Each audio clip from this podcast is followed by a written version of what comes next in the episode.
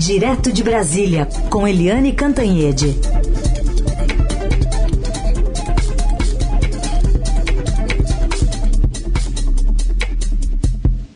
Oi, Eliane, bom dia. Bom dia, Raíssen, Carolina, ouvintes.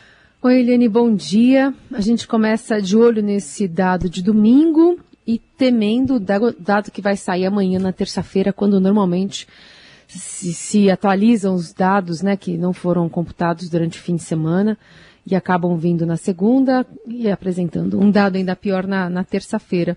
No momento em que a gente conversou agora há pouco com o secretário de subprefeituras aqui de São Paulo, falando sobre é, um possível colapso do sistema funerário, né, aqui da cidade de São Paulo. A média de enterros e sepultamentos está em 350 agora no mês de março. E se chegar em 400, a gente pode começar a ter é, cemitério funcionando 24 horas, contratação de mais câmara frigorífica, é, velórios sendo direcionados para só dois lugares em São Paulo para utilizar essas pessoas né, mais é, focadas em apenas dois lugares, enfim. É tudo que a gente não quer ver, né, Eliane? É, é como todos os especialistas uh, já avisavam, né, todos eles, um a um avisavam, olha, se março foi o pior mês da pandemia, abril será o pior mês, pior do que março. E isso vai se confirmando. A gente teve 1.803 mortos em 24 horas no domingo, que, como você disse, Carolina, é o pior domingo de toda a pandemia né, 1.803 mortos no domingo, quando você tem menos gente trabalhando, menos gente computando os dados, as estatísticas, geralmente domingo tem uma, um número de mortos menor. Ontem, 1.803 é muita coisa, muito alto, é, e isso ainda não computou aí o, o, os números represados, que vão aparecer, como você, você também disse, amanhã. Então, é uma situação dramática e o Brasil passa de 3 mil óbitos na média móvel, ou seja, 3 mil mortes por dia.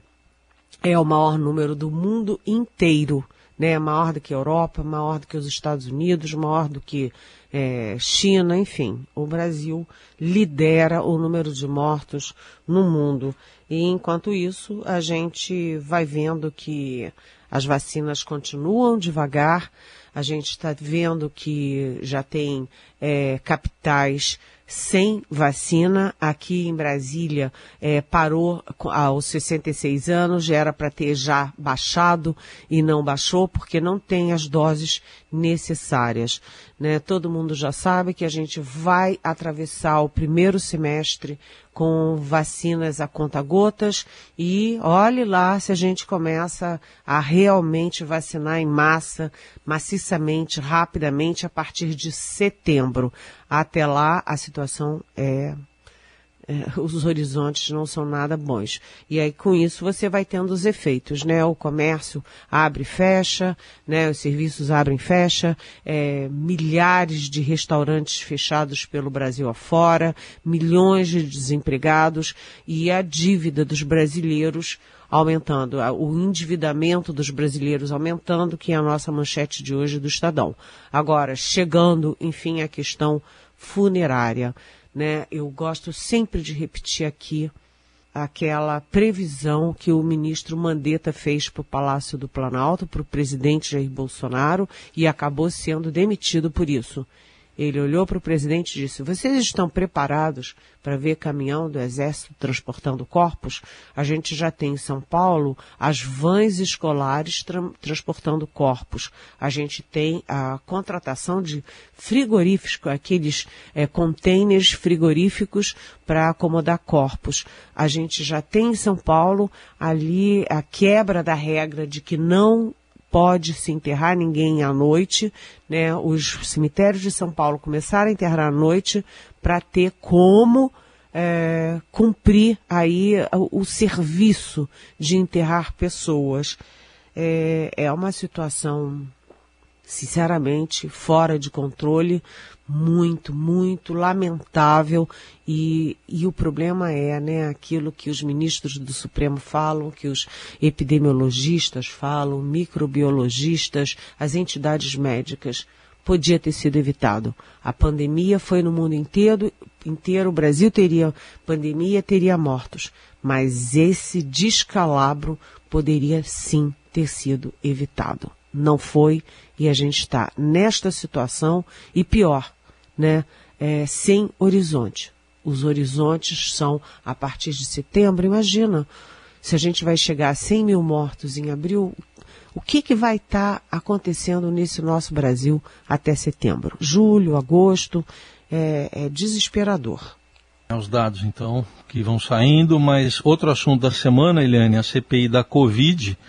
Amanhã está prevista a instalação, teve a ordem na semana passada do ministro Luiz Roberto Barroso, e quarta-feira indicação de nomes, essa é a parte lá do Congresso.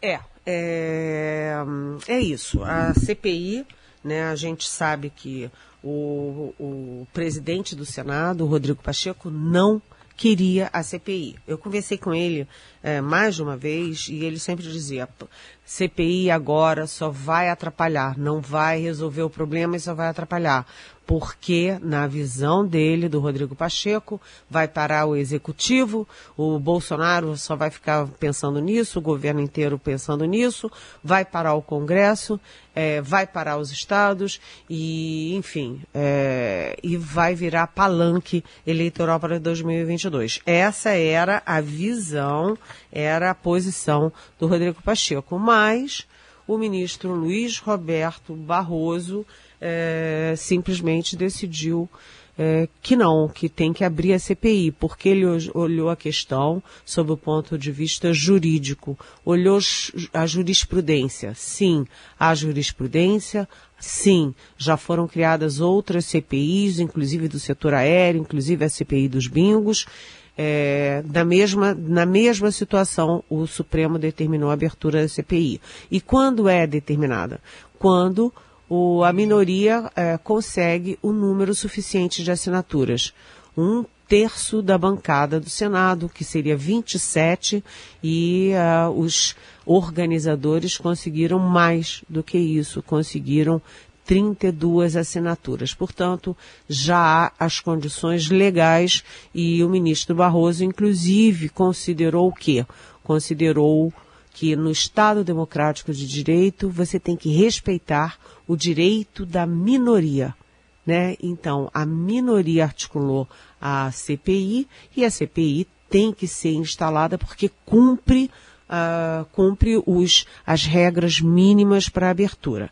Então, amanhã o Pacheco abre a CPI e na quarta-feira os partidos indicam os nomes para compor a CPI. E aí isso é uma questão importantíssima, porque são 11 membros. O grupo do MDB, MDB, PP Republicanos, tem três votos, três membros. O bloco do PSDB, PSL Podemos tem mais três. Portanto, os dois blocos do MDB e do PSDB serão os blocos mais importantes, com seis dos onze votos totais. O PSD sozinho tem dois, o DEM, PL, PSC tem um voto, o Rede Cidadania, PDT e PSB tem um voto e o PT e o PROS têm um voto. O mais importante é saber agora como vão se comportar MDB e PSDB. Por quê? porque como são partidos muito divididos, o MDB tem opositores ao governo e tem aliados do governo. O PSDB tem opositores ao governo e tem é, aliados do governo, resta saber quais serão os indicados do MDB e do PSDB. É, eu falei com o senador Randolfo Rodrigues, que acompanha muito bem isso é, dia a dia ali minuciosamente, ele que foi um dos líderes para a criação da CPI, e ele disse que se o MDB e o PSDB usarem as suas maiorias contra o governo, é, é possível chegar a seis a sete votos dos onze ali para fazer uma CPI de verdade, focando o governo Jair Bolsonaro e o próprio presidente Jair Bolsonaro. Pela inação, por tudo que o Bolsonaro não fez, o governo não fez, por exemplo, no caso das vacinas, no caso do isolamento social, das máscaras, do oxigênio de Manaus, etc.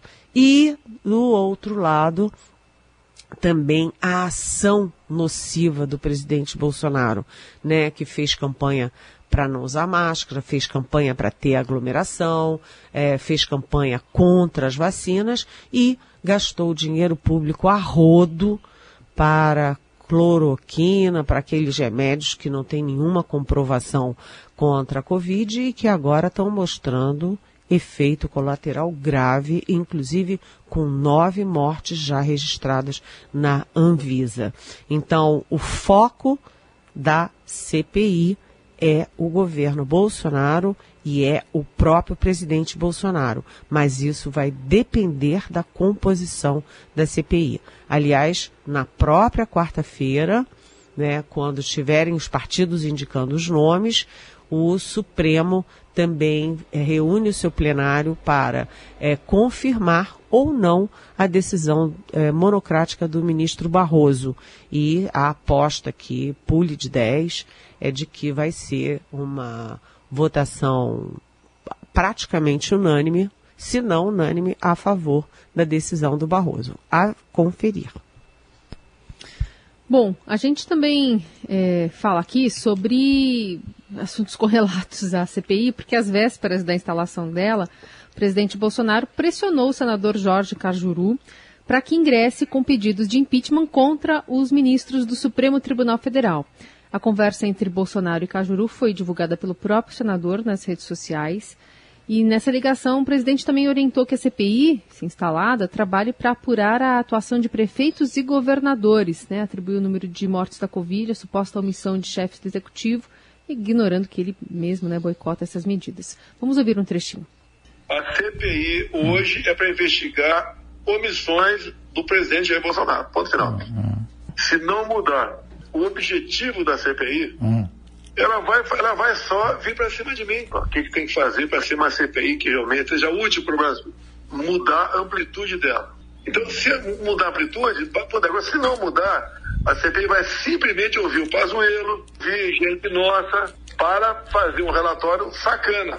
Vamos lá, a gente tem que fazer de um limão limonada. Por enquanto, uhum. é o limão que está aí. Está para ser uma limonada. Uhum. Pô, tem que, tem que, eu acho que você já fez alguma coisa, tem que peticionar o Supremo para botar em pauta o impeachment também. E... Acho que que vai acontecer, hum. eles vão comelar tudo. Não tem CPI, nem é. tem investigação de nenhum, ninguém do Supremo. É. E aí, Eliane? É aí é que é grotesco, né? É lamentável você ver um presidente da República é, conversando com um senador da República nesses termos é, de certa forma, imoral, indecente e talvez seja mais um dado para ser investigado pela própria CPI. O presidente Jair Bolsonaro em nenhum minuto falou sobre a CPI, sobre os erros, sobre as mortes, é, sobre a pandemia. Ele falou: ah, eles vêm para cima de mim, só querem saber de mim. Gente, ué, quem é o presidente da República? Quem é que fez tudo errado? Quem é que teve a inação e a ação criminosa no caso da pandemia? Ué, a CPI tem que ser em torno de quem? Agora, é, ele nessa conversa com o senador Cajuru, e aliás é preciso dizer, o senador Jorge Cajuru, é, de, de, do Cidadania de Goiás, ele e o senador Alessandro Vieira, que é do Cidadania também, de Sergipe, os dois, Cajuru e, uh, e o Alessandro Vieira, que aliás esteve aqui com a gente na sexta-feira, os dois é que encaminharam o pedido ao Supremo para o Supremo abrir a CPI. Portanto, não dá nem para entender por que, que o Bolsonaro fala nesse, nesse tom, sabe, desse jeito, com o senador Cajuru, que foi quem entrou no Supremo. Ele fez muito bem gravar a conversa, presidente da República não tem conversa é, escondidinha, tem conversas institucionais com o senador da República. E na coluna de domingo, é, no Estadão, de ontem, antes da, da conversa, é, pelo menos antes da conversa vir a público, eu já dizia, a estratégia do presidente Bolsonaro é curiosa, porque quem não tem defesa parte para o ataque. Então, em vez do presidente estar dizendo, não, eu fiz tudo certo, olha, não, olha aqui, eu fiz isso, eu fiz aquilo, eu fiz a campanha para todo mundo usar máscara e álcool gel, está aqui a campanha. Olha aqui as vacinas, eu negociei tudo, estão aqui as vacinas é, da Pfizer, da Moderna, da Janssen. É, olha aqui, olha, eu autorizei o Pazuello a comprar a Coronavac, ele poderia mostrar tudo que ele fez. Olha aqui a minha campanha contra aglomeração. Eu impedi que, o, uh, que os laboratórios militares gastassem milhões, talvez bilhões de reais produzindo cloroquina e essas porcarias que não servem para a Covid. Ele poderia se defender, não é? Mas em vez dele se defender e dizer tudo aquilo que eu estou dizendo aqui, ele, como não pode dizer absolutamente nada disso, ele parte para o ataque. E ele tem dois alvos, o presidente Bolsonaro. Um, ele quer é, ampliar o escopo da CPI para chegar em governadores e prefeitos.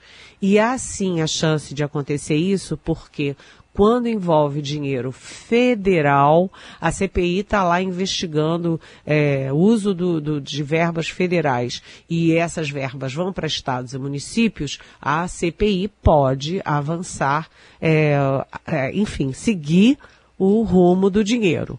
Então, é sim. E isso pode mudar até votos dentro da CPI, porque os governadores têm suas bancadas dentro do Congresso. E se eles virarem alvos, eles podem até mexer seus pauzinhos para seus é, senadores não avançarem excessivamente na CPI. A segundo, segundo foco do presidente Bolsonaro é absurdo, é escandaloso. Ele está é, defendendo, e a gente viu que o líder do governo faz isso, que os aliados do governo no Senado estão fazendo isso, eles querem é, é, criar aí uma ebulição em torno da CPI, de uma CPI contra os ministros do Supremo e processos de impeachment contra ministros do Supremo. Os dois alvos principais são o Barroso, por determinar a CPI da Covid, e o Alexandre de Moraes, que é aquele que diz não a esses bolsonaristas que querem dar surras em ministros do Supremo, a esses bolsonaristas que jogam fogos de artifícios pela madrugada no prédio do Supremo, esses bolsonaristas de internet que têm uma rede para desqualificar não apenas pessoas, mas as instituições e pedir volta de AI-5, o que é contra a Constituição. Então, o Bolsonaro, em vez de estar se defendendo, ele está querendo fazer um grande incêndio, né, um grande bololô com CPI e impeachment de ministro do Supremo. É realmente é, é estarrecedor. Você foi 10. Também teve isso na conversa, viu, Eliane? É, ele, isso aí foi pro Cajuru que ele falou. Acho que não foi pra Eliane, viu? Eu acho que não foi para mim, não. Não foi. Acho que não foi pra mim. Mas o Cajuru foi 10, mas ele automaticamente passou a ser zero quando ele divulga essa conversa com o presidente. Mas a gente Ele dá deve- 10 pra você, tá bom? Obrigada, obrigada. Participação de Eliane Cantanhede, direto de Brasília. Tem pergunta de ouvinte, o Pedro de São José dos Campos, ainda sobre o tema que a gente falava há pouco, escreve o seguinte, Eliane. Na verdade, numa visão imparcial, Bolsonaro quer, quer que investigue tudo. Por que ele aceitaria passivamente apenas uma investigação por perseguição política? Qual político aceitaria isso? E também porque vocês querem proteger prefeitos e governadores, teriam coragem de comentar? Então comente, Eliane, para o Pedro de São José dos Campos. Oi, Pedro. É, bom dia. É, algumas dúvidas na sua, na sua pergunta, né? É, visão imparcial a gente sempre tenta ter, mas os fatos são os fatos, né? Você não pode ter uma visão imparcial em relação à ação e à inação do presidente Bolsonaro na pandemia. É, como seria uma visão imparcial? É, como é que você pode elogiar alguma coisa do presidente Bolsonaro durante a pandemia? Fica difícil. É, você fala que é apenas uma investigação por perseguição política. Por que, que você acha isso, Pedro? Foi só uma perseguição política? E as 350 mil mortes? Né? E as 3 mil mortes em, é, por dia no Brasil, o maior número no mundo inteiro. E a falta de vacinas, a falta de cuidados, né? as aglomerações, as máscaras. Né? Tudo isso está documentado, Pedro. Está tudo gravado, está tudo visto, está filmado, fotografado, gravado, tem áudio, vídeo, tem tudo. Isso não é uma perseguição política. Governantes têm responsabilidades e se eles não cumprem com as suas responsabilidades, eles têm que responder por sua irresponsabilidade. Isso não é perseguição política. Além disso, você diz que a gente quer proteger prefeitos e governadores. Em hipótese alguma, eu acabei de falar né, que a CPI, independentemente dessa discussão, se chega ou não chega a governadores e prefeitos, vai acabar chegando. Por quê? Se você rastreia o dinheiro público, o dinheiro federal foi enviado para os estados, tem que saber o que, que aconteceu. Se chegou nos estados e em vez de comprar oxigênio, em vez de comprar, é, fazer leito de emergência, foi desviado, então isso vai aparecer na CPI sim.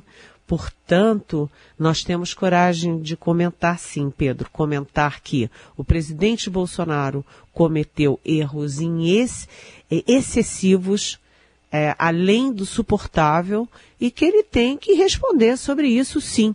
A Casa do Povo Brasileiro, que é o Congresso Nacional, tem que discutir, tem que ver, tem que avaliar e investigar o que, que aconteceu no Brasil, o que, que está acontecendo no Brasil e qual é a responsabilidade do presidente da República, aliás, como foi com os, com os governantes anteriores, com os presidentes anteriores. Você não, não tem o direito de errar e ficar por isso mesmo. E, em relação aos prefeitos e governadores, ninguém quer proteger ninguém. Né? O que for realidade, o que for fato, que venha à luz do dia que seja informado a população, que seja analisado e que haja consequências, Pedro. Isso se chama democracia e responsabilidade. Isso não é perseguição política. Eliane, sobre outro assunto, Nelson de Pirituba quer saber se o governo, aliás, ele questiona, quer dizer que o governo quer zerar impostos sobre armas e aumentar impostos sobre livros? Né, se referindo a, a, uma notícia trazida na semana passada até pela Adriana Fernandes, da Receita investigar lá dizendo que ah, tem que é, tributar livre porque ele já é um, algo, algo que só os ricos consomem, né? Pois é. Oi, Nelson, bom dia. É, como você diz, isso mostra bem o caráter do governo, né? Aliás, hoje entra é, entra em vigor um decreto do presidente Bolsonaro que expande muito né, as armas nas mãos de civis e as munições em mãos de civis, porque o Senado comeu mosca, é, não cumpriu os prazos, o decreto entra em vigor hoje e eu falei com o presidente do Senado na sexta-feira o senador Rodrigo Pacheco, e ele disse que vai correr contra o tempo para tentar decidir ainda na quinta-feira e barrar o, o, decreto. Mas de hoje até quinta-feira, muita gente vai comprar armas, munições, e o pior, essas armas acabam sendo desviadas para as mãos de milicianos. Eliane Cantanhede respondendo as perguntas que vocês enviam para cá pelo WhatsApp ou pela hashtag Pergunte para Eliane nas redes sociais. Eliane, obrigada. Boa semana, viu? Até amanhã. Até amanhã. Boa semana.